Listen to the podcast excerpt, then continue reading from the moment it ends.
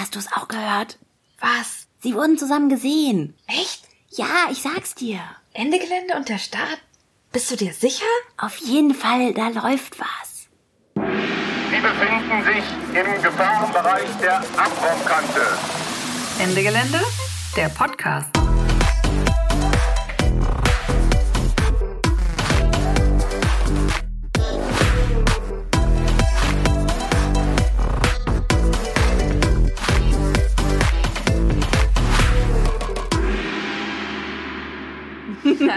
Herzlich willkommen zu Ende Gelände Podcast. Wir sind Lara.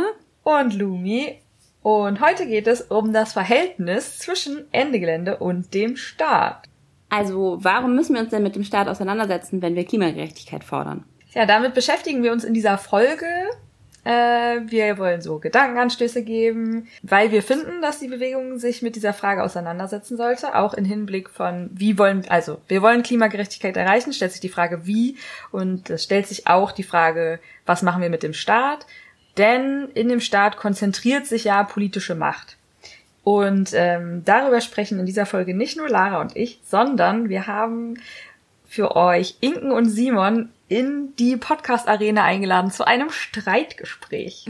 Weil wir uns wahrscheinlich gar nicht so gut streiten könnten, wie die beiden das ähm, geschafft haben. Aber nochmal kurz zur Einleitung, Lumi. Wann hast du angefangen, über dieses Verhältnis nachzudenken, was ja Ende Gelände doch irgendwie mit dem Staat hat? Auch wenn es so ein bisschen manchmal im Verborgenen stattfindet. Ja, also ich habe schon äh, vor allen Dingen mit diesen Gedanken, wir sagen ja immer, wir sind nicht appellativ, aber am Ende habe ich mich immer gefragt, naja, aber am Ende äh, soll es ja dann doch irgendeine Regierung machen, so Kohleausstieg und so. Und ähm, Ende Gelände schreibt ja ein Buch, in dem gibt es auch äh, ein Kapitel zum Start. Da wurde ich eingeladen, dran mitzuwirken, das dankbarerweise. Und äh, da konnte ich mir nochmal mehr Gedanken drüber machen. Und wir haben uns halt so Fragen gestellt wie, geht Klima und Gerechtigkeit und Staat überhaupt zusammen? Auf der anderen Seite, wenn wir sagen, Klimagerechtigkeit und Staat geht nicht zusammen, können wir den Staat schnell genug loswerden, bevor Klimastabilität, also so sämtliche Kipppunkte äh, erreicht sind? Genau, und auf der anderen Seite wird oft argumentiert, staatliche Pfade, also irgendwie staatliche Veränderungen können schneller sein. Auf der anderen Seite denke ich mir, naja gut, Kohleausstieg 2038 ist jetzt nicht das, ist das Gegenteil von schnell. Denn, ja, genau. Deswegen diverse Fragen bezüglich, wie kriegen wir eine gerechte Welt hin und steht der Staat uns im Weg oder können wir ihn benutzen oder, ja. Wie ist es bei dir? Ähm, ja, also ich würde auch sagen, dass äh, ich habe ja länger Pressearbeit gemacht für Ende Gelände und natürlich in der Pressearbeit appellieren wir auf eine Art natürlich irgendwie immer an die Regierung und gleichzeitig sagen wir aber immer ganz klar, Kohleausstieg ist Handarbeit, System Change ist Handarbeit, wir müssen es selber machen. Ähm, es gibt also so eine Art Ambivalenz eigentlich in unserer eigenen Kommunikation, die, glaube ich, auch total gut ist, weil sie halt äh, verschiedene Zielgruppen sozusagen erreicht. Also es empowert Leute, äh, sich sozusagen Gerechtigkeit und System Change selbst in die Hand zu nehmen und selbst dafür einzutreten. Äh, und gleichzeitig ist unsere Kommunikation jetzt nicht so quasi weit weg von äh, realpolitischen Entscheidungsprozessen, dass wir nicht die Regierung auch unter Druck setzen würden, damit massiv. Ähm, naja, und jetzt 2021 haben wir ja so das große Bundestagswahljahr oder generell so ein super Wahljahr mit auch vielen Landtagswahlen und so. Und ich finde, da stellt sich jetzt gerade noch mal mehr die Frage, ähm, also wenn wir so eine große Bundestagswahl haben, wo es die, klar ist, die neue Regierung wird irgendwie sehr viel in, zu dieser Frage mitentscheiden, ob wir überhaupt noch irgendeine Chance haben, die Klimakrise in einer einigermaßen erträglichen Weise zu stoppen. Da stellt sich schon die Frage, wie weit weg will Ende Gelände eigentlich dran sein an so realpolitischen Systemen oder wie weit weg wollen wir von einem parlamentarischen System sein, wo wir eigentlich ja jetzt schon wissen, dass es uns am Ende immer enttäuschen wird. Genau. Große Fragen. Aber vielleicht. Ja, die wir uns das ist ja auch das Spannende, die wir uns jetzt stellen, weil Kohleausstieg ein Thema ist. Ne? Also ich meine, vor fünf Jahren hätten wir uns die ja nie gestellt. Das ist ja schon auch, mussten wir uns die nicht stellen, weil wir, weil Ende Gelände so klein war, dass äh, ja, das ist ja schon auch spannend. Genau, und die ganze Klimabewegung ist inzwischen so groß und, und mächtig, dass wir ähm, uns notgedrungen auch mit diesen anderen Fragen auseinandersetzen müssen. Das ist ja eigentlich ganz gut. Aber vielleicht erstmal Staat, äh, der Staat, was ist denn das eigentlich? Also ja, tatsächlich, also es gibt viele verschiedene Definitionen von Staat. Und allein darüber könnte man sich ja wahrscheinlich schon sehr gut streiten. Also nicht nur dazu, wie man sich dazu, darüber, wie man sich dazu verhält. Ich habe mal bei Wikipedia nachgeguckt. und, Immer die beste äh, Recherchequelle. Für den Überblick.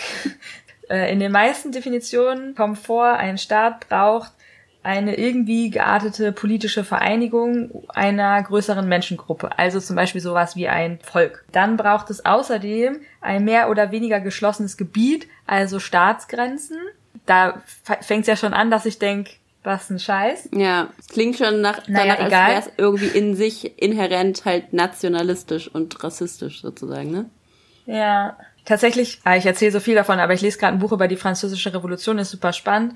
Und äh, in der Revolution ist erst dieses Verständnis von Staat und Nation und wir sind jetzt nicht, keine Ahnung, die Nachbarn, sondern wir sind Franzosen, wir gehören in dieses Land. So ist da erst entstanden, fand ich auch interessant. Ah, egal. Das dritte, was dann noch dazugehört, ist natürlich, dass es irgendwie eine äh, mehr oder weniger einheitliche Form von einer entweder also von einer Machtausübung gibt. Also zum Beispiel eine Regierung kann aber auch ein Diktator sein. Diese Machtausübung kann entweder äh, etabliert worden sein, durchgesetzt, beschlossen, erkämpft.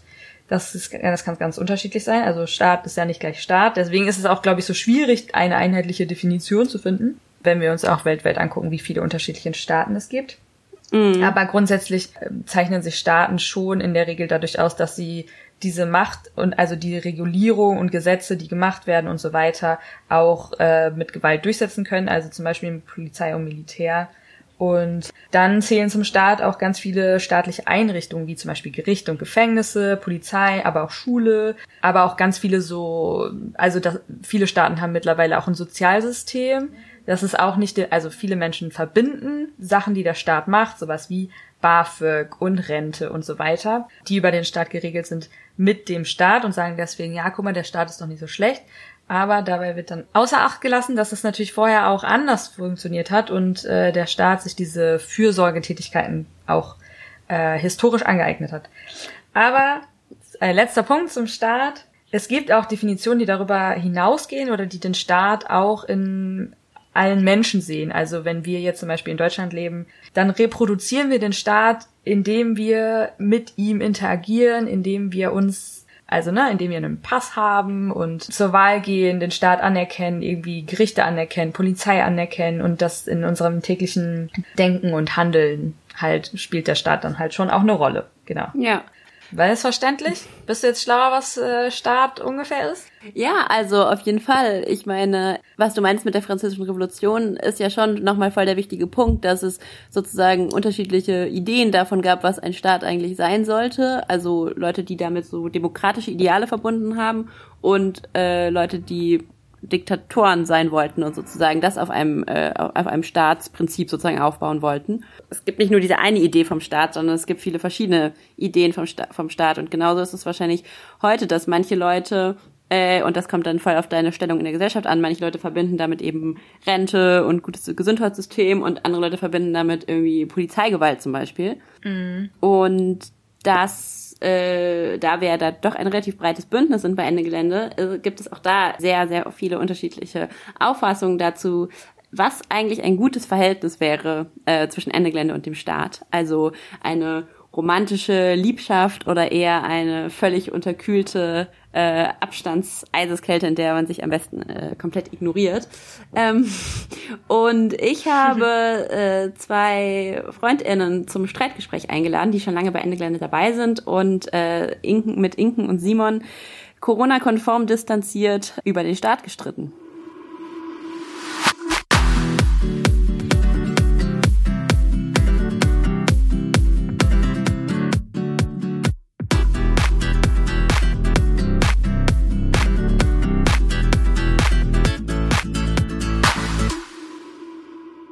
Ich sitze hier jetzt mit Inken und Simon, leider nur in einem gemeinsamen äh, Zoom-Account und nicht im gleichen Raum, schön distanziert in drei verschiedenen WG-Zimmern in Berlin, aber sehr schön euch zu sehen. Cool, dass ihr Zeit habt. Inken und Simon waren schon bei Ende Gelände dabei, als ich dazugekommen bin. Ähm, ihr wart auch ein paar Mal zusammen in der Aktion, oder? Wir klingen so Hallo. alt. Ich wollte ja. gerade sagen, dabei hat nur Simon weiße Haare. Ah, ich glaube, es geht los. Ja, hallo erstmal.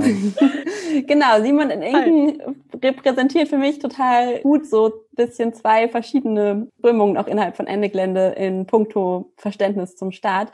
Normalerweise ähm, ziehen wir ja auch alle an einem Strang und machen Aktionen zusammen und äh, jetzt ist Corona und machen wir ähm, auch, machen wir, wir sitzen, auch. wir haben endlich Zeit, uns zu streiten. Endlich. Endlich. Großartig.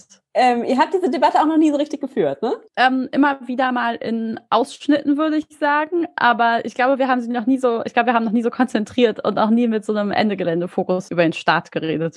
Okay, cool. Dann ähm, ist es jetzt eine Premiere. Ich freue mich sehr. Wir fangen mal an. Vielleicht könnt ihr ganz kurz nochmal euch vorstellen und so ein bisschen sagen, was ist Ende Gelände eigentlich für euch? Ähm, ich bin Inken. Ich äh, bin 2015 zu Ende Gelände komm, gekommen.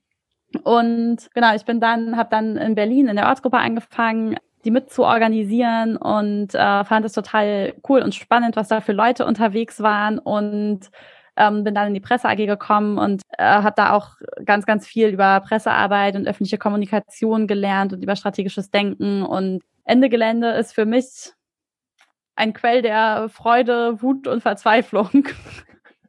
Alles, glaube ich. Ich glaube, das kennen alle Leute, die da aktiv sind. So, es ist manchmal, es ist halt total großartig, was man zusammen schafft, und manchmal schlägt man die Hände über dem Kopf zusammen äh, darüber, was andere Leute denken oder was wie Prozesse komisch laufen oder ja, es ist ein Ort, wo ganz viele Menschen sind und das ist manchmal schön und manchmal anstrengend. Ja, spannend. Äh, Inken legt auf jeden Fall gut los. Tatsächlich waren wir in der ersten Ende-Gelände-Aktion 2015 zusammen und haben beide angefangen, uns ein Ende-Gelände zu organisieren. Ich im Bündnisprozess ein bisschen später als Inken und dann auch in verschiedenen AGen. Äh, was ist für mich Ende Gelände? Ich würde sagen, ich kann mich Inken anschließen, was den Dreiklang aus Freude, Wut und Verzweiflung anbelangt. äh, daneben möchte ich aber schon hervorheben, dass Ende Gelände für mich der ja, also der großgeschrieben Akteur für zivilen Ungehorsam im Klimabereich ist und eine wahnsinnige Erfolgsgeschichte ist und vor allem das zentrale Organisierungsprojekt für die radikale Linke im Klimabereich geworden ist. Dadurch, dass sich viele Ortsgruppen gegründet haben und da einfach viel mehr entstanden ist als nur eine Kampagne, sondern eher schon so eine Mischform aus Kampagne, Organisation und Bündnis, ist es von unschätzbarem Wert ne, für die Klimabewegung insgesamt. Das hat mir auch total viel Spaß gemacht, in den letzten Jahren Teil davon zu sein. Und ich bin eigentlich ganz optimistisch, dass wir diese Bestandsaufnahme, der ich mich in Teilen schon noch anschließen würde, von Inken äh, in eine gute Richtung weiterentwickeln.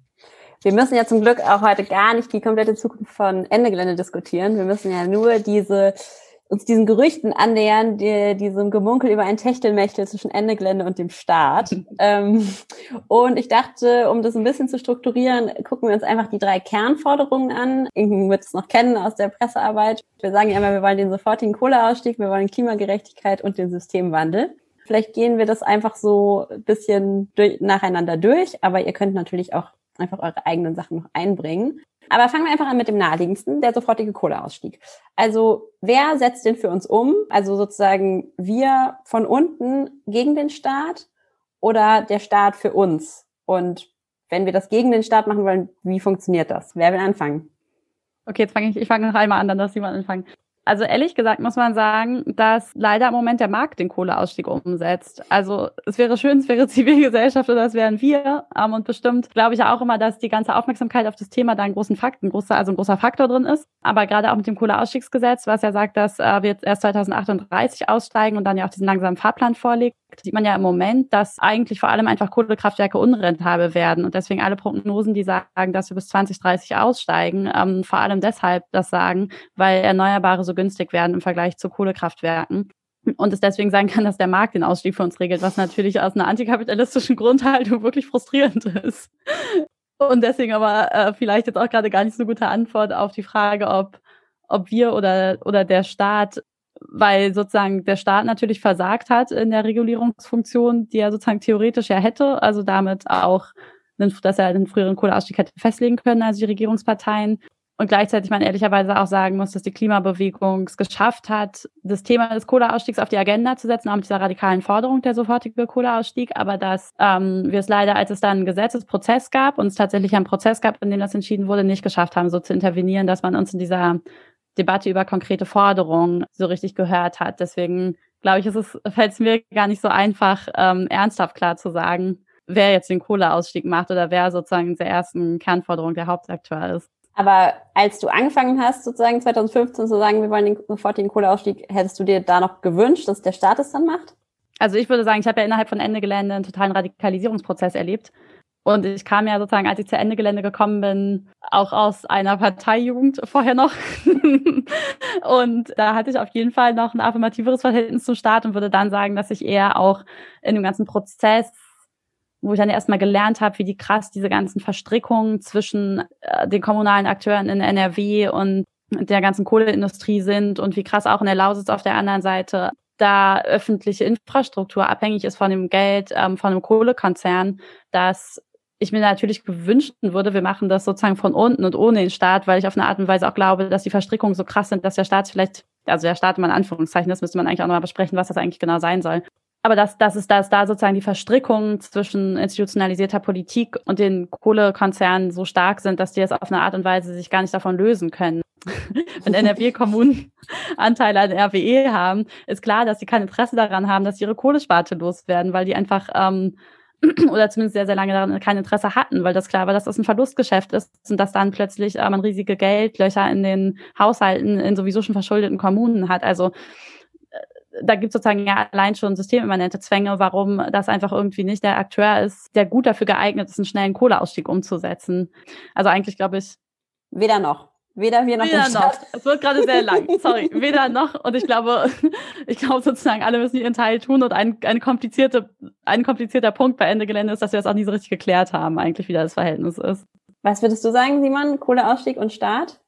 Wie ist das Verhältnis? Ja, das waren jetzt zwei verschiedene Stränge. Ich glaube, im ersten möchte ich Ihnen direkt widersprechen und zwar. Sehr gut, so hatte ich mir das vorgestellt. Ist, äh, natürlich ein Missverständnis zu behaupten, dass der Markt jetzt den Kohleausstieg regeln würde.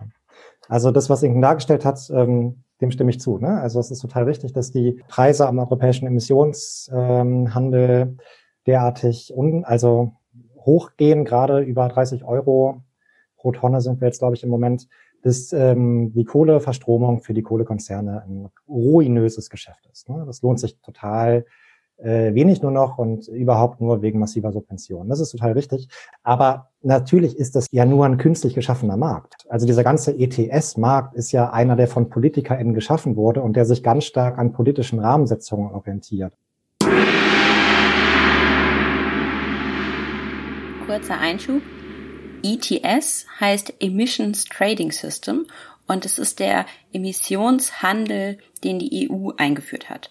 Die Idee ist, dass Unternehmen, wenn sie das Klima verpesten wollen, dafür ein Emissionszertifikat kaufen müssen, um so eben das zu versuchen, dass der Markt es regelt, der Klimakrise, weil Unternehmen weniger Emissionen ausstoßen wollen, weil es sozusagen aus ihrem Gewinnstreben heraus logischer ist. Das gilt EU-weit, aber bisher nur für den Energiesektor und ob das eine Chance hat zu funktionieren oder nicht, hängt eben total davon ab, wie teuer es eigentlich tatsächlich ist, das Klima zu verpesten.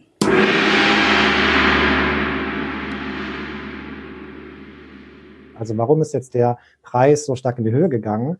Weil die EU beschlossen hat, ihr Reduktionsziel von 40 auf 55 Prozent anzuheben.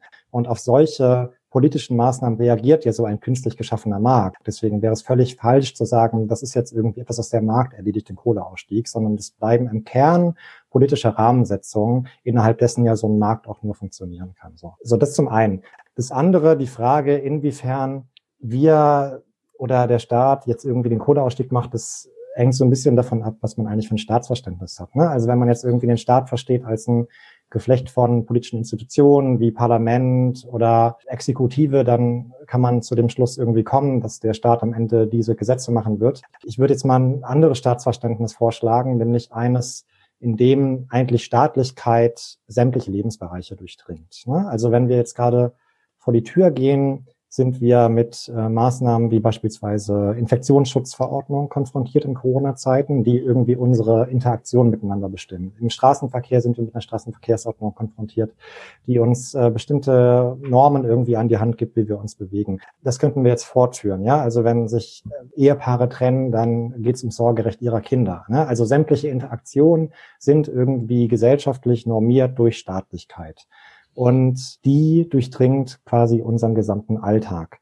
Das ist ein anderes Staatsverständnis, das ich aber essentiell finde, weil man am Beispiel der Klimabewegung und vor allem der Antikohlebewegung, finde ich, sehr gut sieht, wie wir es geschafft haben, durch die Mobilisierung von Ende Gelände, vor allem aber durch die Auseinandersetzung um den Hambacher Wald, innerhalb dieser ganzen gesellschaftlichen Formation ein Gegengewicht zum Staat zu entwickeln. Ja, also wir haben das geschafft, was man so nennt, äh, Gegenmacht aufbauen. Wir haben es geschafft, durch diese Mobilisierung Staat in der Legitimationskrise zu bringen. Denn, zurück zu dem Punkt dieser ganzen Normen, warum orientieren wir uns an der Straßenverkehrsordnung, an dem Infektionsschutzgesetz? Das machen wir, solange wir denjenigen, die diese Verordnung machen, eine gewisse Legitimation dafür zuschreiben, indem wir sie anerkennen. Ja, das ist die Art und Weise, wie sie Hegemonie ausüben. Wir erkennen die an und deswegen halten wir uns da auch dran. Kurze Begriffsklärung. Hegemonie bedeutet Vorherrschaft, Vormachtstellung oder faktische Überlegenheit politischer, wirtschaftlicher oder ähnlicher Art. In den Politikwissenschaften ist heute oft von Hegemonie im Verhältnis zwischen Staaten die Rede. Also wenn ein Staat Hegemonie hat, ist er den anderen überlegen. Ursprünglich kommt der Begriff aber von dem marxistischen Philosophen Antonio Gramsci und er beschreibt damit Machtverhältnisse innerhalb einer Gesellschaft. Hegemonie ist für Gramsci, Zitat, Konsens gepanzert mit Zwang. Er hat analysiert, damit eine Gruppe die Gesellschaft längerfristig dominieren kann, braucht sie nicht nur Zwang und Gewalt, sondern auch mindestens die passive Zustimmung der Beherrschten. Dazu gibt die herrschende Gruppe ihre Ideologie als allgemeingültig und als Gemeinwohl aus und bindet zumindest Teile der Beherrschten auch materiell ein, zum Beispiel in Form eines Sozialstaats. Daraus folgt, um Herrschaftsverhältnisse zu ändern, müssen wir nicht nur die Hegemonie der herrschenden Gruppe, beispielsweise Ideen von Nationalstaat, Kapitalismus und so weiter, in Frage stellen, sondern wir müssen auch eine eigene linke Gegenhegemonie aufbauen.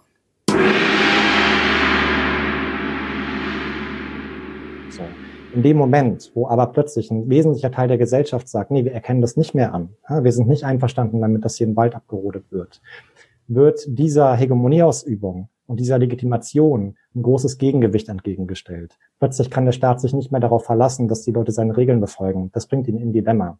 Der muss halt auch Zugeständnisse machen dafür, dass diejenigen, die eigentlich nicht profitieren von seinem Wesen, äh, sich an seine Gesetze halten. Und ich würde sagen, das ist im Grunde der Grund, warum dann ein Staat in so eine Legitimationskrise kommt und sagt, wir machen jetzt eine Kohlekommission, weil wir müssen unsere Hegemonie quasi sichern und wiederherstellen. Dafür müssen wir auch andere Interessen einbeziehen, als nur die Interessen äh, der fossilen Kapitalkonzerne. So, ne? Mit so einem Staatsverständnis wird das Ganze, denke ich, ein bisschen komplizierter und die Bewegung, die eine Gegenmacht aufbaut, bleibt die treibende Kraft und ist die treibende Kraft von gesellschaftlicher Veränderung. Ganz kurze Nachfrage, ich dann muss ist Inken nochmal dran. Nur nochmal zum Verständnis, weil das, glaube ich, nicht alle so auf dem Schirm haben. Du meintest quasi, oder korrigiere mich, wenn ich es falsch verstanden habe, diese Gerichtsentscheidung, die gesagt hat, die Rodung im äh, Hambacher Wald muss gestoppt werden, lag jetzt nicht an irgendwelchen objektiven Fledermauskriterien oder so, sondern quasi eine gesellschaftliche Gegenmacht, die so stark war, dass das Gericht quasi sich gezwungen sah, da so einen Rodungsstopp zu verhängen. Ja, selbstverständlich. Ne? Also natürlich handeln Gerichte auch in einem staatlichen Rahmen. Und Gerichte sind nicht äh, außerhalb von, ähm, von Macht und von Machtverhältnissen. Und Machtverhältnisse verschieben sich damit, je nachdem, welche gesellschaftlichen äh, Meinungen gerade hegemoniefähig und welche stark sind und welche nicht stark sind. Deswegen wäre es total falsch, das Ganze auf eine rein juristische Ebene ähm, zu schieben. So. Okay, Inken, jetzt darfst du. Äh, ja, ich finde das ich habe mich ja eh noch so ein bisschen vor dieser Staatsdefinition gedrückt und manchmal muss ich aber auch machen.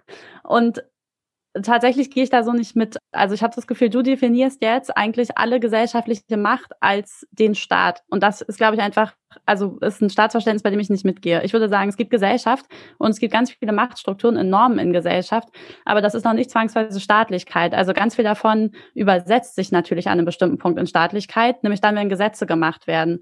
Aber der Staat zeichnet sich ja dann dadurch aus, dass es halt praktisch diese Regulierung und Normen in einen Gesetzeskörper gießt. Und sozusagen meine ähm, Politik- und Rechtsprofessorin hat äh, mal gesagt, äh, Gesetze sind geronnene Macht. Und ich glaube, genau das ist der Punkt sozusagen. Wenn gesellschaftliche Machtverhältnisse an einem Punkt sind, wo sie sich setzen sozusagen und sedimentieren in der Gesellschaft, da werden sie zu Gesetzen. Und das ist dann Staatlichkeit. Aber ich würde sozusagen viel von dem, was du jetzt gesagt hast, das lässt sich natürlich auch nicht immer so scharf trennen, weil du ja auch Beispiele gemacht hast dafür, wo der Staat dann praktisch gesellschaftliches Leben auch reguliert wieder. Aber ich würde sagen, es gibt auch noch, es gibt sozusagen Machtbereiche außerhalb von Staat, von sozusagen schon der direkten Staatlichkeit. Und da würde ich halt auch die Proteste im Hambacher Wald zum Beispiel irgendwie einordnen. Das hat natürlich was damit zu tun, Gegenmacht aufzubauen, aber die sozusagen, da baut sich nicht zuerst Gegenmacht auf und da muss der Staat irgendwie nur regulieren, sondern wenn man auch auf diesen ganzen, auf den politischen Moment in dem Moment guckt, dann sieht man ja, es gab schon eine Kohleregierung, äh, es gab schon, es gab schon eine Kohle, Anti-Kohle-Bewegung, dann hat sich darüber ein Konflikt entsponnen und dann gab es schon die Kohlekommission und das ist der Moment, in dem der, die Proteste im Hambacher Wald so groß geworden sind. Also es ist auch immer eigentlich ein, nicht nur eine Reaktion des Staates, sondern ich würde sagen, an ganz vielen Stellen ist es ein Wechselspiel und ein Aufeinander reagieren. Und das ist ja eigentlich, wo es richtig spannend wird, weil dann sozusagen der Akteur, der jetzt bei dir gar nicht aufgetaucht sind, sind ja parlamentarische Parteien, die irgendwie auch sozusagen diesen, diesen, diese gesellschaftlichen Machtverhältnisse oder diese gesellschaftlichen Konfliktverhältnisse idealerweise äh, sozusagen in einem Parlament abbilden sollten. Dass es so im Moment nicht funktioniert, äh, geschenkt. Aber sozusagen das wäre ja eigentlich die Idee. Und die könnten dann ja sozusagen auch verschiedene Machtverhältnisse parlamentarisch umsetzen. Und ich würde sagen, ein Problem ist ja gerade, dass es halt einfach für die radikale Klimabewegung in der Form gerade keinen parlamentarischen Akteur gibt, der die vertritt. Und der sozusagen auch die Möglichkeit hätte, den sofortigen Kohleausstieg jetzt äh, wieder sozusagen auf die Frage zurückzukommen, den sofortigen Kohleausstieg ähm, auch in eine staatliche Form zu gießen. Genau, die Frage ist ja so ein bisschen, hätte es ein Szenario, ein politisches Szenario gegeben, in dem es eine Kohlekommission hätte geben können, die den sofortigen Kohleausstieg beschließt?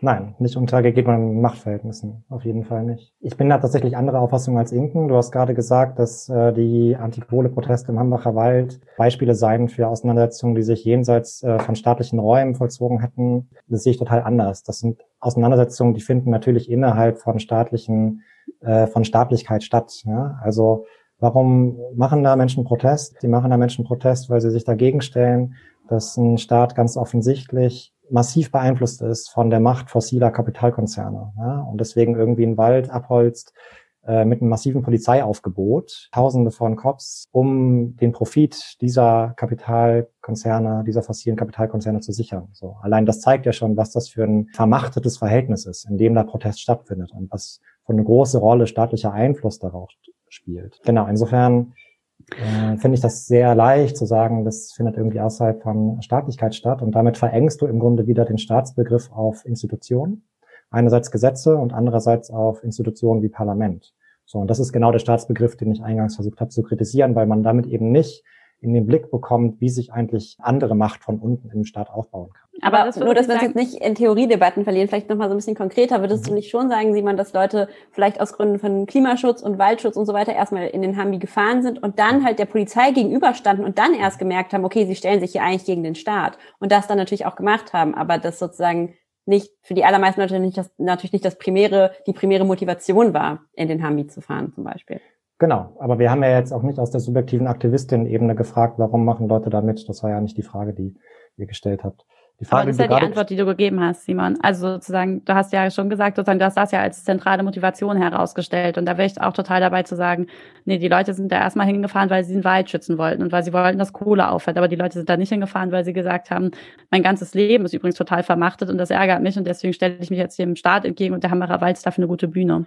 Ja, das würde ich sagen, diese Absolutheit stimmt das nicht. Also ganz viele Leute, die im Hambi gewohnt haben, die gelebt haben, die bei Ende Gelände mitmachen, die machen das nicht als Umweltschutz. Ja? Die machen das nicht, weil sie Bäume so gerne mögen, die machen das, weil sie es völlig absurd finden. Wir mögen auch. Dass, äh, also wir, wir demonstrieren doch nicht gegen äh, Partikel in der Luft oder so. Ne? Wir demonstrieren und protestieren für globale soziale Gerechtigkeit. Und das ist ein Anspruch, den ich bei ganz vielen Leuten mitbekommen habe, ob sie im Hambi gelebt haben, ob sie in Dani leben, gelebt haben oder äh, bei Ende Gelände mitgemacht haben. Ne? Die Perspektive von sozialer Gerechtigkeit ist ja meines Erachtens viel größer als die Perspektive von, ich muss einen Wald beschützen. Ja, das mag sein, aber ich glaube auch, dass die Leute gerne konkrete Veränderungen wollen. Und ich glaube gleichzeitig, dass sozusagen in den Strukturen manchmal Leute überrepräsentiert sind, die vor allem aus Prinzip gegen Sachen sind oder dann auch aus Prinzip gegen den Staat sind und dass manchmal, dass aber natürlich viele Leute auch in diese Aktionen gehen, die anerkennen, dass im Moment, wenn man politische Veränderungen möchte, man irgendwie mit dem Staat arbeiten muss. Also auch wenn man nicht toll findet. Also ich würde sagen, ich bin auch, ich finde andere Organisationsformen viel, viel besser. Und ich bin total dafür, dass man auch sozusagen diese aktuelle Form von Staatlichkeit, habe ich ja vorhin auch schon sozusagen an Beispielen gesagt, an vielen Stellen echt nicht gut funktioniert und auch äh, sozusagen halt nicht in der theoretischen Idealform funktioniert, wie man sich das wünscht. Und gleichzeitig glaube ich, dass auch ganz viele Leute da sind, die erstmal anerkennen, dass es den Staat halt gibt und dass man den irgendwie sozusagen nutzen muss, solange es geht, oder dass man versuchen muss, Wege zu finden, wie man Reformen im Staat anstößt, die den dann transformieren oder so. Und da habe ich manchmal das Gefühl, dass sozusagen auch diese relativ dogmatische Form von Staatskritik, äh, man, also tendenziell überrepräsentiert ist unter den Leuten, die sich dann linksradikal organisieren und unterrepräsentiert ist bei den Leuten, die aber so zur Aktion noch mitgehen. Mhm. Du hast jetzt irgendwie eine Brücke gemacht ähm, zu der Frage von, glauben wir, dass der Staat überhaupt ein Terrain ist, auf dem wir kämpfen sollten und den wir nutzen sollten, um da weitere Fortschritte zu erkämpfen? Und da habe ich überhaupt keinen Widerspruch zu. Meine Beobachtung ist nur, dass äh, die Argumentation, die du gerade aufgebaut hast, im Großen und Ganzen zu einer völligen Sozialdemokratisierung geführt hat in der Vergangenheit. Also gucken wir uns in Westeuropa jede Menge ähm, sich kommunistisch nennender Parteien an. Sie sind in Regierungen eingetreten in den 70ern, in Portugal, in Griechenland, in Frankreich, überall und herausgekommen ist halt ähm, die Sozialdemokratie, die wir heute haben, mit ähm, ja, den ganzen Auswüchsen. Insofern kann man das leicht sagen, irgendwie Spielräume innerhalb des Staates nutzen, solange man es aber nicht schafft, da drin auch immer wieder Elemente hervorblitzen zu lassen von einer anderen Gesellschaft, von einer Utopie, die darüber hinausgeht, ist das alles nichts wert. Also wir müssen das schon einlösen als radikale Linke einerseits, äh, um tatsächliche Fortschritte im Hier und Jetzt zu kämpfen, das auf jeden Fall. Ne? Ähm, wir müssen es auf der anderen Seite aber auch immer einlösen, die Verbindung dahin zu schlagen, was hat das eigentlich für ein transformatorisches Potenzial. Und ähm, ich würde sagen, die Argumentation, die du gerade aufgebaut hast, die läuft erstmal darauf hinaus, den Blick sehr stark darauf zu lenken, was können wir im Hier und Jetzt erkämpfen an Verbesserungen, also so ein Pragmatismus. Aber die Brücke zu dem, zu der Utopie, die ist da noch nicht mit drin. Aber das habe ich ja gerade auch gesagt, dass sozusagen es darum geht, die äh, sozusagen eine Form von Reformen zu finden, die ein System auch verändern können. Also und ich glaube, dass das halt auf eine Art und Weise auch die intellektuelle Aufgabe ist, die wir haben und der wir uns einfach tatsächlich nicht genug gestellt haben und wo ich aber den Eindruck habe, dass wir uns der vielleicht auch nicht so gestellt haben, weil wir Angst haben dann für den ersten Teil zu krass kritisiert zu werden, nämlich dass wir auch sozusagen gucken, wo wir eigentlich im Hier und Jetzt ansetzen können. Und weil das natürlich einfach sau schwierig ist. Also du hast ja so ein sozusagen das präfigurative Element angesprochen, was ist ja sonst irgendwie was viel anarchistischer. Du erklären.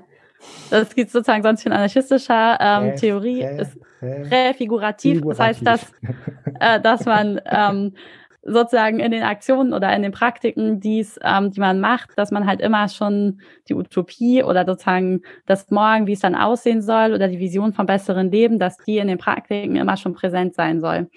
Und da gehe ich bis zu einem bestimmten Punkt mit, aber sozusagen bis zu dem Punkt, an dem uns das nicht handlungsunfähig im Hier und Jetzt macht. Mhm.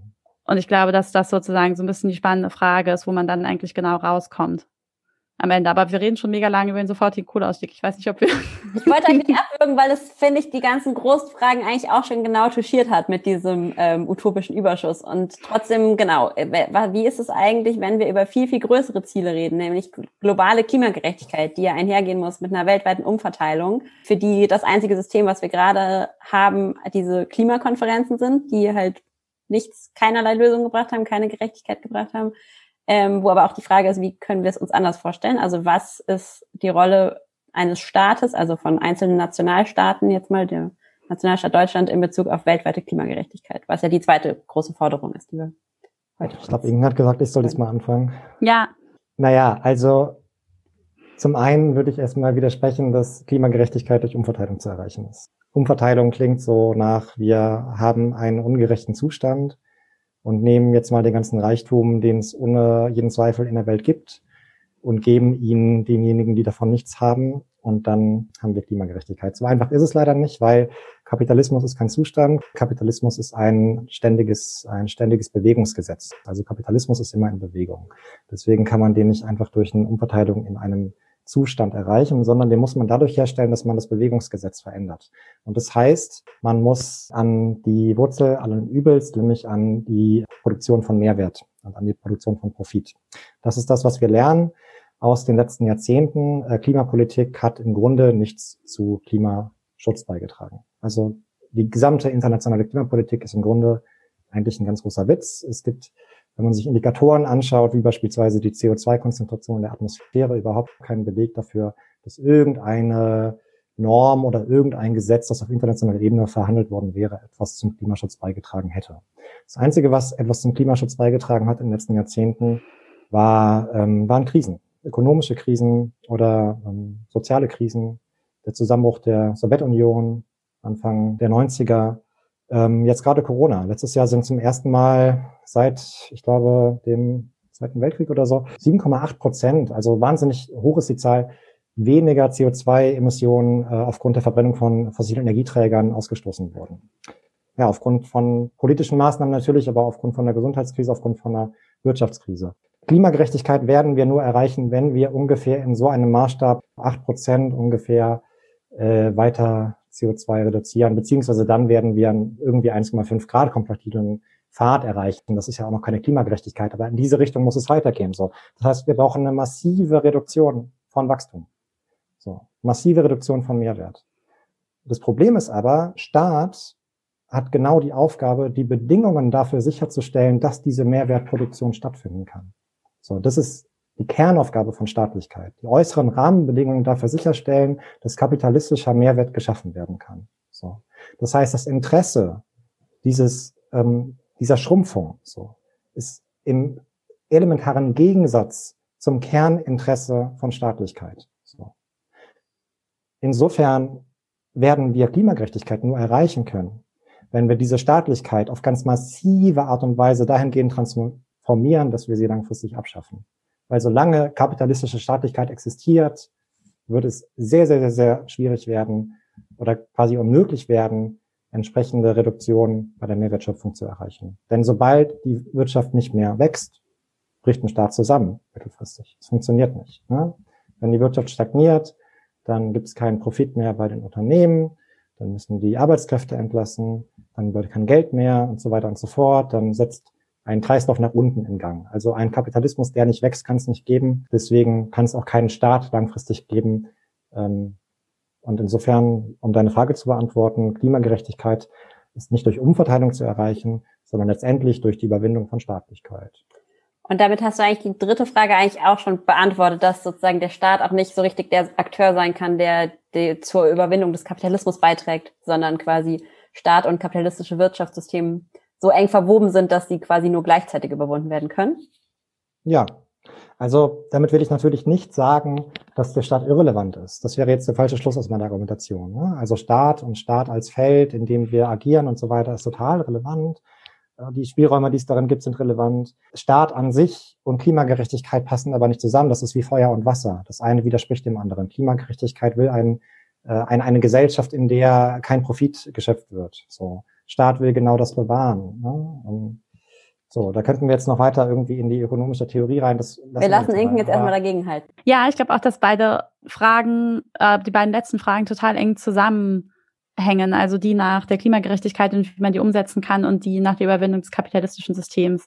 Und ich glaube, es hängt total davon ab, wie man Klimagerechtigkeit fasst. Ich glaube, die eine Dimension ist ja die, dass wenn man sich die Klimaforschung anguckt, man sieht, es wird krasse Klimafolgen geben und da würde ich äh, sozusagen in Differenz zu Simon schon sagen, da ist Umverteilung total wichtig, wenn es darum geht, Klimawandelfolgen aufzufangen. Und dann finde ich es auch total wichtig, dass es Transferzahlungen gibt und dass ähm, sozusagen die Staaten im globalen Norden, die einfach einen krassen Macht- und finanziellen Vorsprung haben, dass es einfach tatsächlich auch finanzielle und materielle Transfers in den globalen Süden ge geben muss. Ähm, und ich glaube, dass dafür natürlich Staaten im Moment die Struktur sind, die das am ehesten irgendwie leisten können. Und aus der Perspektive würde ich sagen, natürlich, um in, in sozusagen Klimagerechtigkeit in der Dimension sehr reell umzusetzen, glaube ich, sind Staaten einfach gerade unumgänglich auf eine Art und Weise. Ähm, wenn man dann aber weiter guckt, dann ähm, würde ich auch sagen, natürlich ist sozusagen kapitalistisches Wachstum und kapitalistische, kapitalistische Ausbeutungsverhältnisse ähm, sind dann eigentlich das Problem und da würde ich auch Simon total zustimmen, dass wir da eine Degrowth-Perspektive im globalen Norden ähm, umsetzen müssen. Bin mir aber gar nicht so sicher, ob da der Staat eigentlich überhaupt so eine zentrale Rolle hat. Also für Degrowth?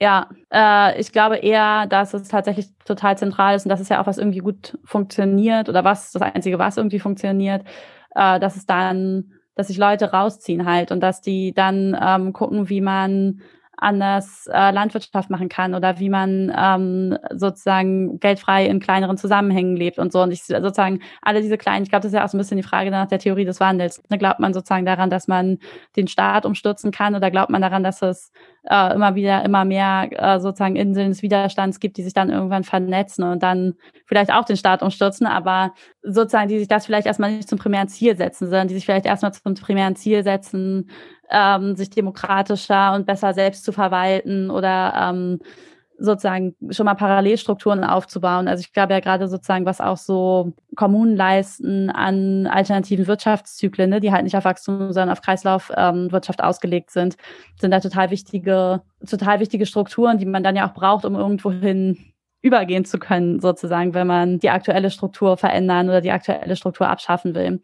Und deswegen glaube ich, dass es tatsächlich in dieser Wandelsperspektive der Staat, wenn dann so eine Form von Werkzeug ist, wo man halt irgendwie ansetzen kann und wo man, glaube ich, schon versuchen kann, so revolutionäre Reformen zu finden. Also ich würde ja mal sagen, das EEG zum Beispiel war so ein bisschen sowas. Das Erneuerbare Energiengesetz, EEG, ist der zentrale rechtliche Rahmen, der den Ausbau von Solar- und Windenergie regelt. Ausbauziele, technische Rahmenbedingungen, Vergütungshöhen für die Einspeisung ins Stromnetz und so weiter werden damit festgelegt. 2000 ist das EEG in Kraft getreten und hat dazu geführt, dass erneuerbare Energien in Deutschland richtig geboomt haben. Über 80 Länder weltweit haben sich am EEG orientiert und ähnliche Gesetze zur Förderung von Erneuerbaren auf den Weg gebracht. Ein wichtiger Bestandteil des EEG sind bzw. waren Bürgerenergiegenossenschaften. Privatpersonen haben sich zusammengeschlossen, selbst organisiert Strom aus Sonne oder Wind produziert, dann ins Stromnetz eingespeist und dafür Geld bekommen. 2016 war fast die Hälfte der erneuerbaren Energienanlagen in privater Hand. Das hätte langfristig das Geschäftsmodell der großen Stromkonzerne RWE und Co. bedroht, aber dazu ist es nicht gekommen. In den vergangenen zehn Jahren gab es nämlich jede Menge Novellen, also Änderungen am EEG. Das Gesetz ist immer weiter so umgeschrieben worden, dass jetzt eigentlich nur noch große, kapitalstarke Stromkonzerne am Energiemarkt teilnehmen können. Weil die Ausschreibungen und die Genehmigungsverfahren immer komplizierter werden, gibt es auch immer weniger Ausbau insgesamt. Mehr als 100.000 Jobs sind dadurch schon verloren gegangen. Neue Genossenschaften und kleinere Betriebe haben jetzt eigentlich keine Chance mehr, an der Energiewende zu verdienen. Gleichzeitig geht die Akzeptanz vor allem von Windenergie stark zurück. Und genau dieses Argument nutzt die Regierung dann, um den Ausbau noch weiter einzuschränken. Der Ausbau von Windenergie an Land ist zwischen 2017 und 2019 um 80 Prozent eingebrochen auf einen historischen Tiefstand. Ich glaube, ich bin, ich glaube, ich bin eigentlich der einzige Fan des Erneuerbaren Energiegesetzes. Aber ich bin ein bekennender Fan weil das Erneuerbare Energiengesetz es halt geschafft hat, dass äh, tatsächlich erneuerbare Energien zu 30 Prozent ähm, in Bürgerinnenhand sind, immer noch, obwohl es inzwischen schon krasse Zukäufe von sozusagen den großen Energieriesen und den großen Energiemonopolisten äh, sozusagen gab, ist das immer noch eine Energieform, die total stark in Bürgerinnenhand sind und die auch gegen halt die Interessen von Staat und gegen die Interessen vom damaligen Energiekapital äh, das halt geschafft haben, so ein System sehr nachhaltig zu verändern und jetzt halt sozusagen den Kohleausstieg möglich machen. Und ich glaube, das meine ich so ein bisschen mit revolutionären Reformen und das ist wirklich auch irgendwie eine intellektuelle Aufgabe, dass man sich halt diese Ansatzpunkte sucht, wo man jetzt Ansatzpunkte im System findet, äh, sozusagen möglicherweise Gesetze, vielleicht aber auch andere Sachen umzusetzen, die ein System transformieren können. Aber das ist ja schon alles viel zu langsam. Darf also diese kleinen Alternativen. Stelle, äh, noch einhaken. Vielleicht nur noch mal, also ich stelle noch die Frage, vielleicht kannst du sie mit einbauen. Es, es ist ja, es reicht ja nicht. Also um jetzt noch rechtzeitig auf den 1,5 Grad Pfad zu kommen, reicht das ja nicht mit den netten Energiegenossenschaften und den alternativen Wohnprojekten, sondern wir brauchen ja irgendeine Form von disruptiven Element, um den Kapitalismus zu überwinden. Und ihr habt jetzt beide so ein bisschen gesagt, der Staat kann es nicht sein, aber was kann es denn dann sein? Ich würde Ihnen tatsächlich in einem Punkt diametral widersprechen. Und zwar hast du gerade den Eindruck vermittelt, Inken, und es tun tatsächlich weite Teile des Degrowth-Spektrums auch, weswegen ich mich daran sehr reibe, dass sich eine Ökonomie und eine Gesellschaft von unten nach oben aufbauen würde. Hätten wir nur genug Keimform, genug Energiegenossenschaften und genug Solavis und so weiter, dann äh, wächst von unten was Neues, was den Staat irgendwie ab. Und das verkennt total, dass es halt sowas gibt wie einen ökonomischen Gesamtzusammenhang. Das bedeutet, es gibt einen Mechanismus, und das sind im Augenblick Märkte, kapitalistische Märkte, in die alle diese ganzen Keimformen, von denen du gesprochen hast, ja weiter eingebunden bleiben. So. Und den kriegen wir nicht dadurch ersetzt, dass wir kleine Genossenschaften von unten aufbauen. Und ähm, das bedeutet ganz konkret, dass auch Leute, die irgendwie äh, eine Energiegenossenschaft ähm, gründen, weiter lohnabhängig beschäftigt sind und weiter davon abhängen, dass es kapitalistische Märkte gibt, über die diese ganzen äh, Tauschverhältnisse, wie beispielsweise dann im Endeffekt auch äh, ihr Lohn als ein Tausch durch Arbeitskraft, ähm, ja geregelt werden. Ne? Das Ganze ist bei den Solavis genauso. Ne? Also mit dem Geld, äh, den du da einkaufst, das ist dein Lohn aus dem Lohnarbeitsverhältnis. Das wird dadurch nicht abgelöst. Und an dem Beispiel des Staates sieht man das ähm, ganz besonders gut, weil der Staat ist ja auch vom globalen Kapitalismus ganz besonders abhängig. Der Staat ist beispielsweise vom Kreditmarkt abhängig, ne? davon, dass Kreditmärkte funktionieren, ähm, dass Zentralbanken funktionieren und so weiter. Das kann man nicht alles dadurch ablösen, dass man von unten immer neue Keimformen aufbaut, sondern wir brauchen als radikale Linke vielmehr eine Idee davon, was eigentlich so ein neuer ökonomischer Gesamtzusammenhang sein kann. Also wie können denn diese ganzen Commons, die von unten gebaut werden sollen, eigentlich miteinander interagieren? Wie können die eigentlich ihre Bedarfe gegenseitig checken? Ne? Also wer weiß denn eigentlich, wie viel für wen produziert werden muss und so weiter und so fort? Das Commons sind etwas, Gemeingüter das ist bisher etwas, was durch kapitalistische Märkte passiert. So, ne? Und da haben wir bisher in der radikalen Linken einfach noch keine überzeugende Antwort. Und ich glaube, das ist im Grunde auch die Tragik. Ich glaube, das ist auch der Grund, warum so viele ähm, Ökonomen sich dem Commons irgendwie zugewandt haben, weil es da vielleicht irgendwie zumindest was Konkretes von unten aufzubauen gibt.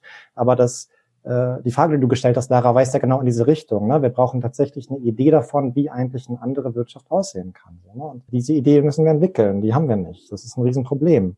Äh, wir müssen eine Alternative haben, die gesamtökonomisch funktioniert und nicht nur in der kleinen Nische von unten funktioniert. Denn diese kleinen Nischenprojekte, die, ähm, denen, denen fehlt der vermittelnde Zusammenhang zwischen.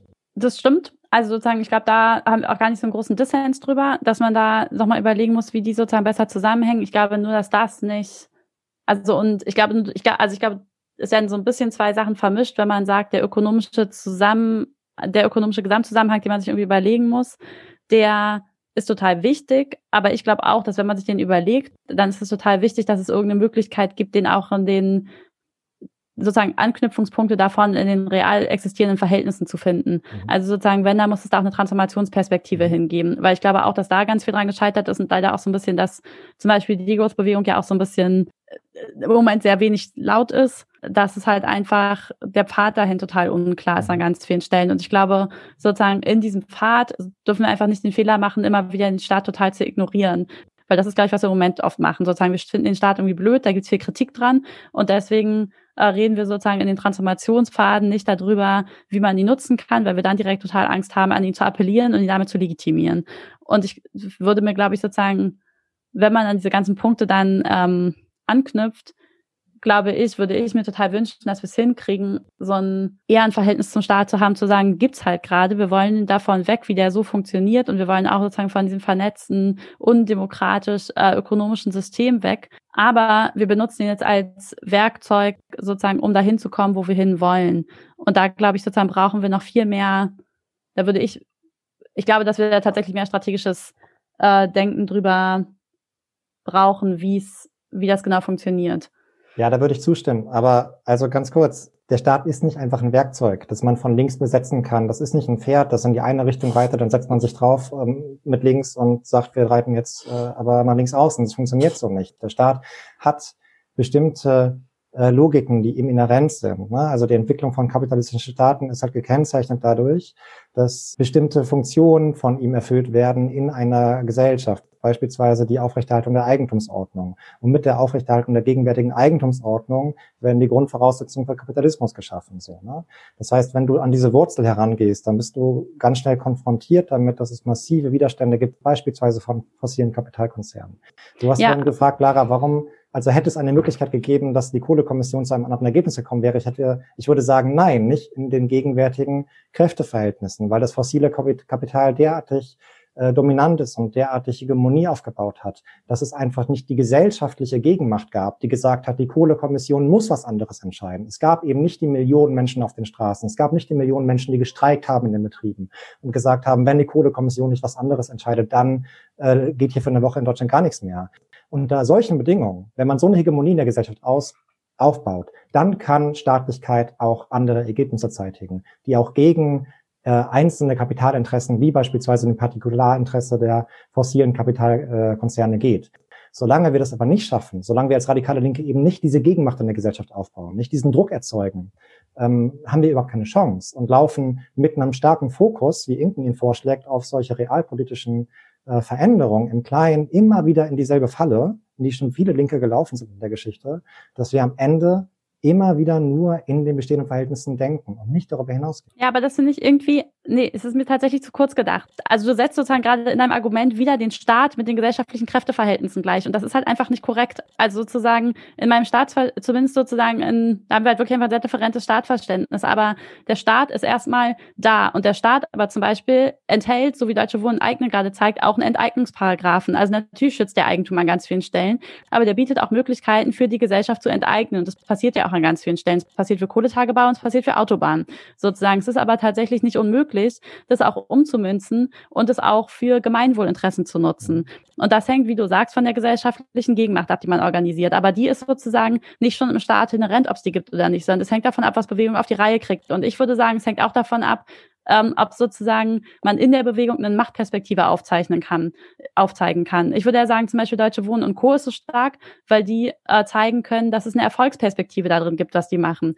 Weil es sozusagen ein Instrument gibt, das ist sehr, sehr greifbar und sozusagen kann in den bestehenden Verhältnissen ansetzen, um dann revolutionäres Potenzial zu entfalten. Und ich glaube, das sind genau die Instrumente, die so stark sind, weil die halt äh, sozusagen diesen utopischen Überschuss mitbringen und Leuten aber auch in dem, was es jetzt schon gibt, einen konkreten Ansatzpunkt bieten.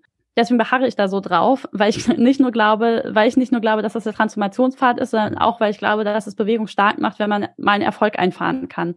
Das und das ist super, auch. super frustrierend ist, wenn man das halt immer nur an diesem Punkt stehen bleibt, dass man ein Agenda-Setting machen kann, aber dass man dann im bestehenden Gesetzesprozess, und jetzt auch wieder meine Frustration mit der Kohlekommissions, dem Kohlekommissionsprozess, dass man dann im bestehenden Gesetzesprozess halt einfach nicht mehr aktionsfähig ist. Mhm. Die Frage ist nur, gibt es einen Kern? Gibt es einen Kern, den Staatlichkeit schützt? Und das würde ich sagen, ja, den gibt's. Und das ist im Zweifelsfall die Eigentumsordnung, weil das ist so eine Frage, die hat Paschukanin, so ein sowjetischer Theoretiker 1927 gestellt. Warum haben denn nicht irgendwie die Kapitalisten und diejenigen, die Kapital hatten, einfach gesagt, wir üben jetzt direkte Herrschaft aus über alle Menschen. Ne? Hätten sie ja machen können. Sie hätten das Militär dafür gehabt und so weiter und so fort. Die Menschen würden sich dagegen auflehnen. Es braucht sozusagen was Äußeres, was alle Menschen erstmal gleich macht. Und das ist der Staat mit seiner Rechtsordnung, der erstmal alle Menschen zu den gleichen Anbietern von Waren macht auf einem Markt. So, ne? Also das ist quasi durch das Recht wird da was geschaffen, was sozusagen indirekte Herrschaft ermöglicht durch Kapital. So. Und das ist das, was der Staat beschützt. So. Und deswegen würde ich sagen, es gibt nicht diese starke relative Autonomie des Staates, für die du sprichst. Aber Simon, also sozusagen, man kann ja Letztes Wort noch dann Okay, wirklich letztes Wort. Wieder zu dem Punkt am Anfang zurück, ne? Recht ist geronnene Macht. Und wenn die Machtverhältnisse anders sind, dann kann das Recht auch ganz anders aussehen. Oder auch sozusagen, abgesehen von den sozusagen 20 ersten Artikeln im äh, Grundgesetz, kann man auch die Verfassung ändern und kann man sozusagen wenn die Machtverhältnisse so sind, dann gibt's halt, okay, dann gibt's sozusagen die ersten 20 Artikel, das sind aber alles eigentlich nur negative Staatsrechte. Äh, so, also negative Staatsrechte heißt sozusagen Rechte, die einen vor dem Staat schützen. Sozusagen in allem, was der Staat ermöglicht oder in allem, was der Staat in Regulierungen setzt, kann man das ändern, wenn die Machtverhältnisse in der Gesellschaft auch anders sind. Und vielleicht ist es eher der Zeitpunkt zu sagen, in Deutschland auch anzuerkennen, es ist halt eine konservative Gesellschaft und so sieht halt das Grundgesetz auch aus. Mhm. Aber sozusagen, das würde ich jetzt so prinzipiell nicht dem Staat an sich in die Schuhe schieben, sondern eher der Gesellschaft sagen, dass wir da einfach ein Problem haben und wir einfach nochmal ganz anders für gesellschaftlichen Wandel, glaube ich, kämpfen müssen, damit sich das dann auch in den Strukturen niederschlagen kann. Ich muss euch leider, es tut mir wirklich Nein. leid. Ist, Nein. Aber können wir uns wenigstens einigen, dass ihr euch beide einig seid in dem Punkt, Ende Gelände hat ein Verhältnis mit dem Staat. Das müssen wir irgendwie anerkennen und überlegen, wie dieses Verhältnis ausgestaltet werden kann? Ja, auf jeden Fall. Aber was man schon auch sieht in unserer Debatte, ist eben, dass es sehr unterschiedliche Staatsverständnisse in einer gibt, die hier aufeinanderstoßen, auf die wir auch immer wieder zurückgekommen sind im Laufe der Debatte. Tatsächlich, wir haben jetzt relativ wenig äh, diskutiert über konkrete Aktionen von Ende Gelände und so, weil da sind wir uns ja gar nicht so uneinig. Mhm. Aber wir gehen ja zusammen in die Grube, witzigerweise. Frage, wie Transformation stattfindet, ob mit dem Staat oder gegen den Staat, da halt tatsächlich schon. Und ich glaube halt, dass solche Debatten, wie wir sie jetzt gerade halt führen, einfach viel zu wenig geführt werden. Also nicht mhm. nur im Ende Gelände, sondern auch in anderen Teilen der Linken. Also es hilft uns nicht, darüber nicht zu reden. Mhm. Es hilft uns vielleicht, um kurzfristig ein Bündnis eingehen zu können. Aber mhm. wenn wir langfristig die Gesellschaft verändern wollen, dann müssen wir schon auf den Tisch legen, wie wir glauben, dass das geht. So. Und was wir dafür für Möglichkeiten haben und welche wir auch nicht haben. So. Und den Staat als Möglichkeitsraum zu benutzen, für eine Transformation, da gehe ich nur sehr eingeschränkt mit. Da gehe ich nur sehr eingeschränkt mit und auch. ich glaube, das haben wir von, gehört. Genau. Hat, ja. aber, aber also, ich will auch nochmal sagen, es ist halt, glaube ich, auch voll die Stärke von Ende Gelände, dass es ein Bündnis ist. Und gleichzeitig merkt man, glaube ich, die Entwicklung von Ende Gelände daran, dass wir jetzt an einem Punkt sind, wo wir das Gefühl haben, dass wir es diskutieren müssen. Weil am Ende ging es darum, äh, am Ende, jetzt sind wir am Ende. Am, am Anfang ging es ja darum, eine Kampagne zu machen oder ein Bündnis für eine Kampagne zu machen, die vielleicht am Anfang erstmal auf ein, zwei Aktionen ausgelegt war. Ne? Da ging es sozusagen, da ging es um eine Aktion und da war es auch so ein bisschen, da hat man halt alle Leute, die irgendwie zu Kohle gearbeitet haben, dazugeholt. Und das waren dann halt Anarchisten und Kommunisten und Leute, die Growth-Leute. Die, die Growth-Leute und die Leute, die irgendwie sozusagen affirmatives Verhältnis zum Staat haben. Und ich würde sagen, das hat ja auch total viel total bereichert. Also ich finde diese Debatten auch mal total super. Und ich habe auch äh, von den anarchistischen KollegInnen äh, total viel gelernt und von den präfigurativen Elementen, äh, wie dem Konsensverfahren zum Beispiel, dass sie in den Prozess eingebracht haben und so. Und ich glaube, dass das ja, ich glaube, ich, ich glaube, es ist total produktiv, diese Debatten jetzt aber auch zu führen und äh, wäre auch total gespannt, ob das noch irgendwo weitergeht. Ja, das sollte auf jeden Fall weitergehen. Ihr geht aber beim nächsten Mal, macht trotzdem nochmal Bezugsgruppe bei Ende Gelände zusammen, hoffe ich doch, oder? Na klar. Als ob ich nochmal mit irgendwem anders in die Gruppe gehe. Sehr gut. Letzter kurzer Hinweis. Ähm, ihr könnt auch noch rüberhören in Inkens Podcast, der heißt Was tun und den gibt's auch auf Spotify und Co., äh, der Plattform eurer Wahl. Und ansonsten nur nochmal ganz herzlichen Dank. Ich war, glaube ich, immer so hin und her gerissen, je nachdem, wer von euch geredet hat. danke für die Einladung. sehr spannend. Ja, danke für die Vielen Einladung. okay, Lumi, du hast das äh, Streitgespräch jetzt auch gehört. Was ist bei dir so hängen geblieben davon? Also ehrlich gesagt, ich habe mehr Fragen als vorher. Also vor allen Dingen in Bezug auf, wie machen wir das denn jetzt mit der Klimagerechtigkeit? Aber in Bezug auf Staatlichkeit fand ich vor allen Dingen nochmal interessant, wie sehr Staatlichkeit eben unser ganzes Leben bestimmt und ja, also ich glaube, es ist auch ein guter Angelpunkt, um so die eigene Betroffenheit im Hier und Jetzt irgendwie zu sehen. Weil bei Klimagerechtigkeit ist ja schon auch oft so, dass man sagt, na, das sind halt so, also okay, Fridays for Future, die kämpfen für ihre Zukunft äh, und Menschen im globalen Süden kämpfen natürlich für ihr Jetzt. Aber es ist ja schon auch immer so ein bisschen der Vorwurf, dass es so ein die Klima, die weiße Klimabewegung im globalen Norden würde für andere Leute kämpfen und nicht für sich selbst. Und ich finde, an dieser, an dieser Staatsfrage zeigt sich nochmal mehr, okay, ich kämpfe da auch für mich selbst. Also nicht, dass ich das bei Klima gar nicht hätte. Es geht mir auch um eine globale Gerechtigkeit jetzt, weil ich das, weil ich das will. Ich mache das nicht nur für andere so. Hm. Aber du meinst, wenn wir Staatlichkeit mehr in Frage stellen oder ähm, irgendwie durch demokratischere Elemente ersetzen, dann ist das sozusagen unabhängig von den CO2-Partikeln in der Luft, ist es sozusagen eh gut?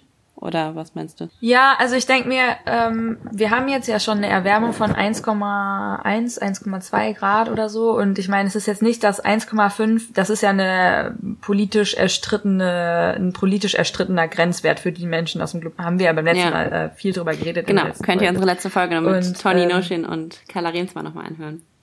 Genau. Aber also auch bei 1,2 Grad, auch wenn wir jetzt schaffen würden, sofort auf Null zu gehen, was nicht, also geht nicht, aber auch dann müssten wir uns ja fragen, wie gehen wir mit den Folgen um, die wir nicht mehr verhindern können. Und da stellt sich ja schon die Frage, wie treffen wir als Gesellschaft Entscheidungen? Äh, haben wir die Möglichkeit, Menschen von bestimmten Gebieten der Welt auszuschließen, weil wir eben Staatsgrenzen haben und so weiter. Und da äh, ist halt die Staatslogik schon eine, die global Hierarchien aufbaut ne? Mhm. und Menschen eben aussperren kann.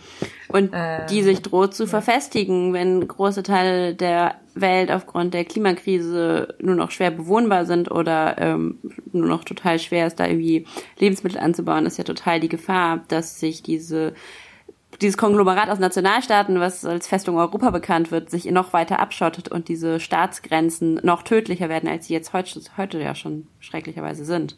Also ich glaube vor allen Dingen, wenn wir Klima, die Klimakrise eben nicht nur als äh, irgendwie, wir haben ein bisschen zu viel CO2 in der Luft begreifen, sondern als auch eine umfassende soziale Krise, äh, oder eine, Sozi also eine, sozial eine Krise von sozialer Ungleichheit und Ungerechtigkeit, dann ähm, ja, müssen wir uns mit dem Staat auch auf jeden Fall auseinandersetzen. Das war ja auch so ein bisschen die Position, ähm, die Simon sehr stark gemacht hat, dass halt halt ähm, der Staat sich nicht trennen lässt vom Kapitalismus und so inhärent die Aufgabe hat, die kapitalistischen Interessen zu schützen, dass äh, der Staat sich dann im Zweifel halt immer an die Seite der großen fossilen Industrie stellt, was ja dann im Beispiel EEG auch passiert ist. Ja, ja, das finde ich auch spannend, auch nochmal sich anzugucken, wie ist denn der Staat eigentlich entstanden und wie ist das Hand in Hand gegangen mit Kapitalismus, ne? Also wie Simon das auch gesagt hat, natürlich kannst du direkt Herrschaft ausüben, aber es funktioniert, also dann, dann begehren die Leute halt auf. Aber auf der anderen Seite, also natürlich auch, solange wir den Staat haben, stellt sich die Frage, wie können wir dem, dem Staat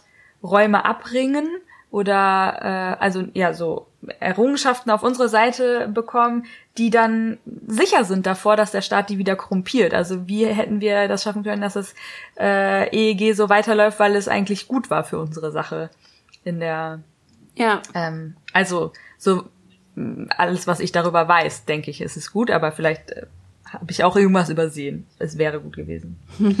ja.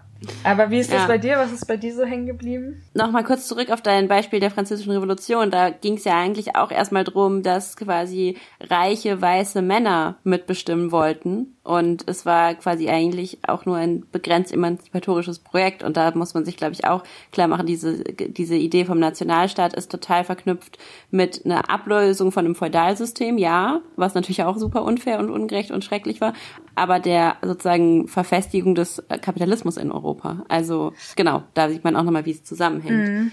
Aber Ähm, auch da halt total spannend. Also es ist, es ist nicht, es gab nicht nur die einen Interessen, ne? Es waren nicht nur die Interessen der, äh, der Aristokraten, aristokratischen weißen Männer. Es gab ja auch das Volk auf den Straßen, was wütend war und so weiter, Mhm. was benutzt wurde von denen.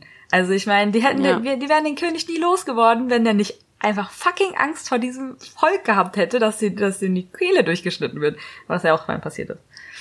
Genau. Ja. Okay, auf mehreren Ebenen vielleicht kein äh, gutes äh, Vorbild für unsere Revolution.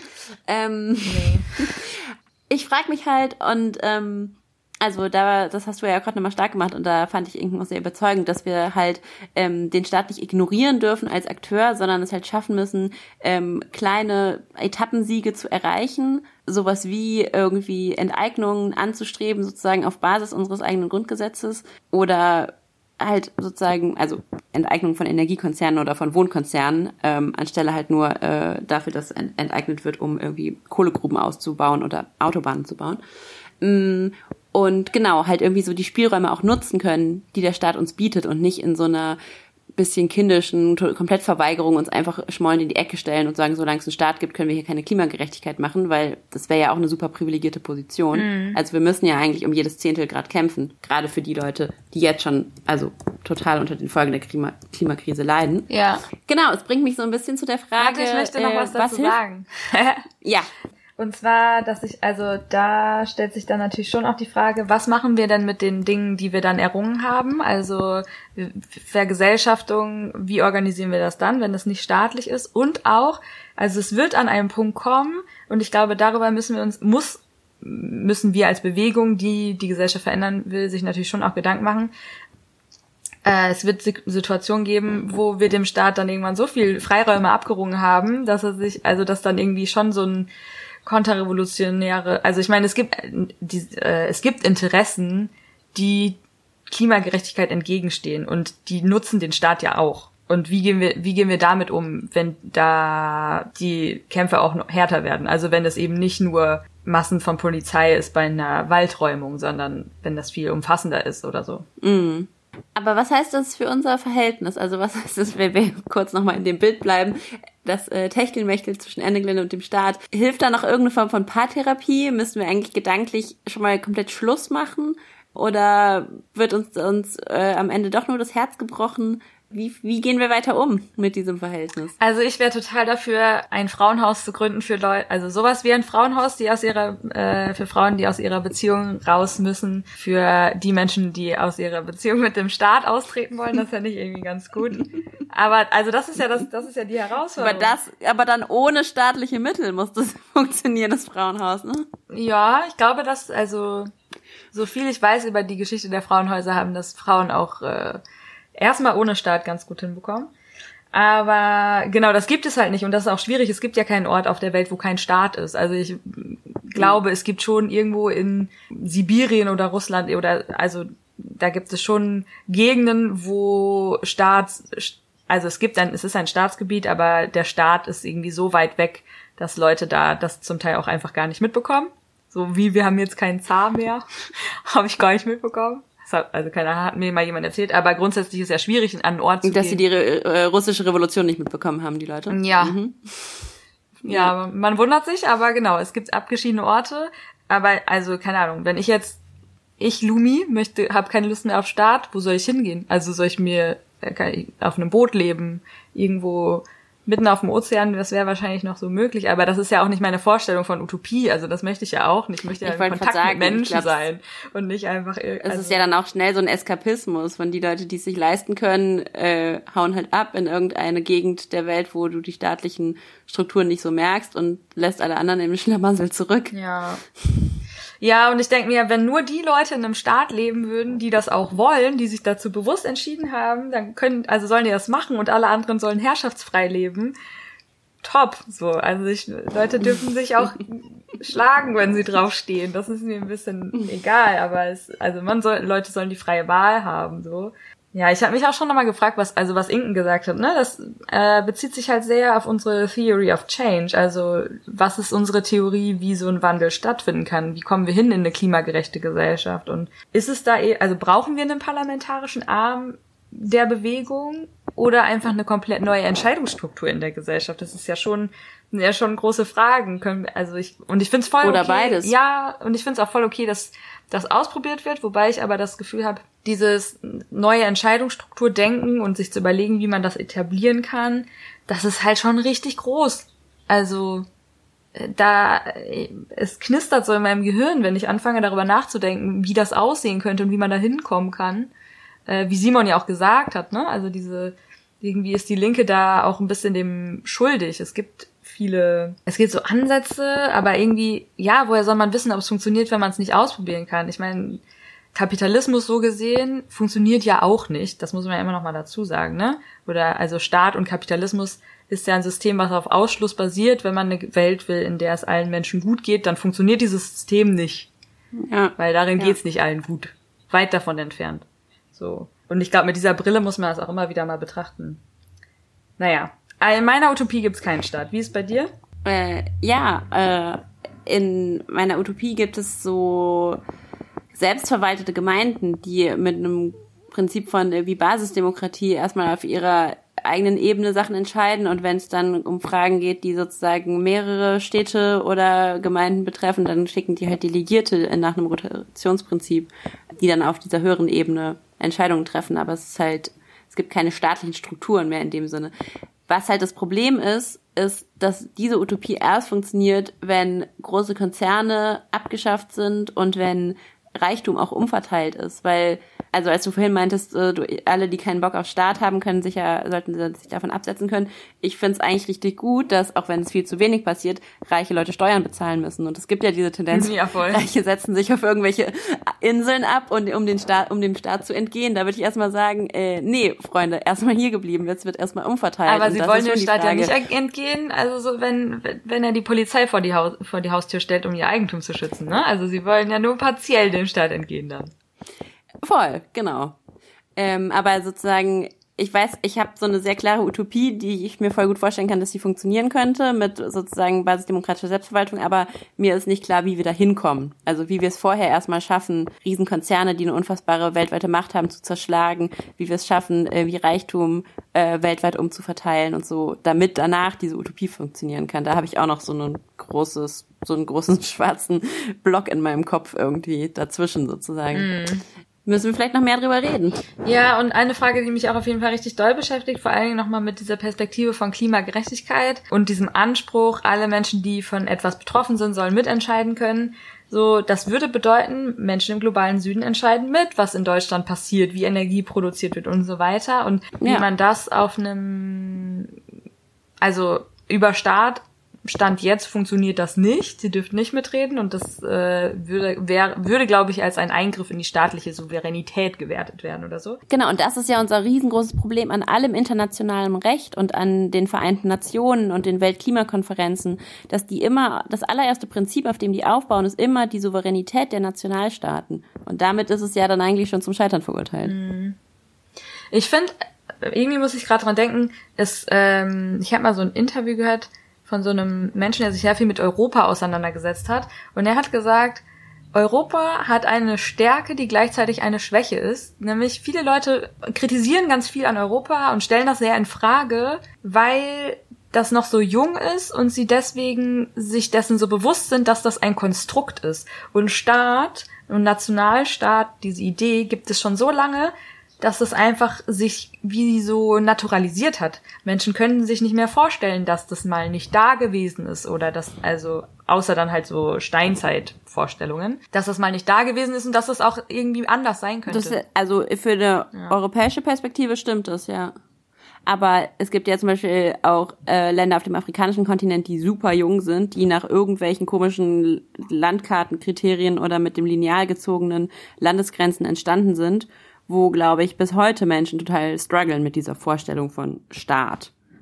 Weil sie damit auch voll wenig anfangen können. Ja, Aber stimmt. klar, aus einer europäischen Perspektive stimmt das. Ja, oder für so nomadische äh, Menschen funktioniert das natürlich Ja. auch überhaupt nicht, ne? Wenn du dann eigentlich drei Pässe bräuchtest, um äh, dich in dem Gebiet bewegen zu dürfen, in dem du Ja. dich vorher bewegt hast. Auch da zeigt sich wieder, der Staat ist nicht die beste Idee. Das ist ein Konstrukt auf jeden Ähm. Fall. Und wir könnten, wir können es dekonstruieren. Und das haben wir heute vielleicht mal so ein bisschen versucht. Ja, und ich glaube, Menschen könnten das halt einfach so viel besser. Also äh, ich weiß nicht, ich habe da so eine sehr große Hoffnung in Menschen, dass sie das eigentlich. Menschen können so krasse Sachen, ne?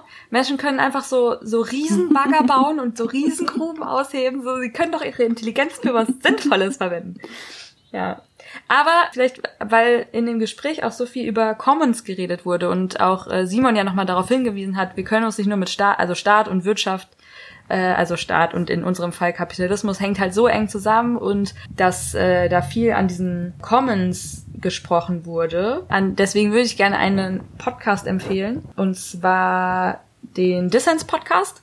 Bin sowieso halbwegs Fan von dem in vielerlei Hinsicht und äh, in einer der letzten Folgen wurde Simon Sotalüti interviewt und da ging es auch um Commons und eben über um diese Idee zu entwickeln, wie man denn wieder dahin kommen könnte, dass Güter gemeinschaftlicher geteilt werden und verwaltet werden. Und da stellt sich, also ne, in dem Zusammenhang stellt sich auch die Frage, wie können wir das Klima als Commons verwalten? Weil es ist irgendwie was, wo wir uns alle drin bewegen.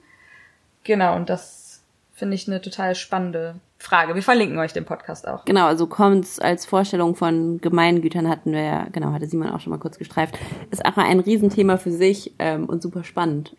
Gut, nachdem wir jetzt so schrecklich viele Fragen aufgeworfen haben, belassen wir es vielleicht einfach dabei und hören auf. Und ihr könnt den Fragen weiter nachgehen und äh, wir tun das auch. Und vielleicht machen wir nochmal eine Fortsetzungsfolge oder vielleicht habt ihr auch Lust, nochmal auf uns zuzukommen. Also ihr könnt uns voll gerne eine Mail schreiben an podcast.ende-gelände.org, wo ihr noch Fragen habt, die jetzt äh, schreibt, die bei euch aufgekommen sind, uns Feedback gebt, was hat euch gefehlt, worüber würdet ihr gerne mehr hören. Dann gehen wir da voll gerne drauf ein. Ja, und wir hoffen, dass wir dazu ein bisschen einen Beitrag dazu geleistet haben, dass wir als Bewegung uns mehr mit dieser Frage von Staatlichkeit und wie wir damit umgehen auseinandersetzen.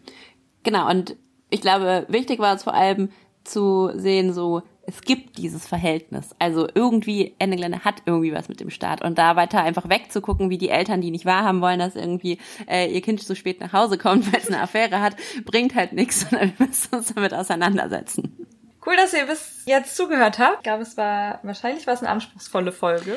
Sehr schön mit dir hier durch zu äh, galoppieren, Lumi. Ganz, ganz liebe Grüße von Berlin nach Hamburg. Ja. ja, es hat mich auch sehr gefreut, dich mal wieder zu hören.